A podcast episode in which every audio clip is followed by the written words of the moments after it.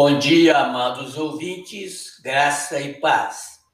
No episódio de hoje, nós vamos falar o que está contido no Salmo 37, versículo 27, que diz o seguinte: Aparta-te do mal e faz o bem, e terás morada para sempre.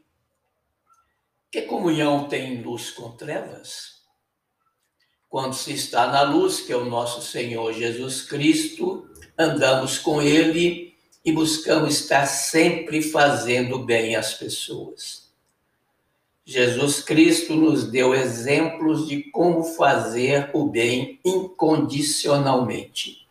Em todas as situações, ele fazia sempre uma boa ação para alguém, presencialmente ou à distância para mostrar a sua comunhão com o Pai.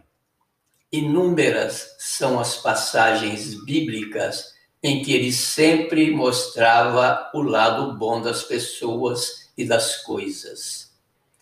Se realmente somos cristãos, crente em Jesus Cristo, devemos estar sempre praticando o bem. Não somente o bem material, que às vezes é muito fácil, mas, sobretudo, o bem espiritual, através de uma palavra de amor, conforto e esperança aos corações necessitados. Você já sentiu o quanto é bom praticar o bem a alguém? Sentir o olhar de gratidão da pessoa por nós abençoada é mais compensador do que um muito obrigado.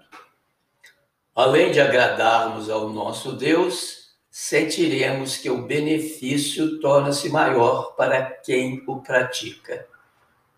O oposto do bem é o mal, e por isso a palavra determina de forma imperativa: aparta-te do mal.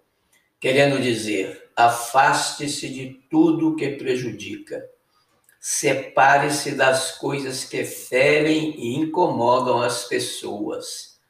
Não faça parte daquilo que traz dano ou prejuízo a alguém. Lembrem-se, falou-lhes, pois, Jesus outra vez, dizendo: Eu sou a luz do mundo. Quem me segue não andará em trevas, mas terá a luz da vida. Está escrito em João capítulo 8, versículo 12. Paz.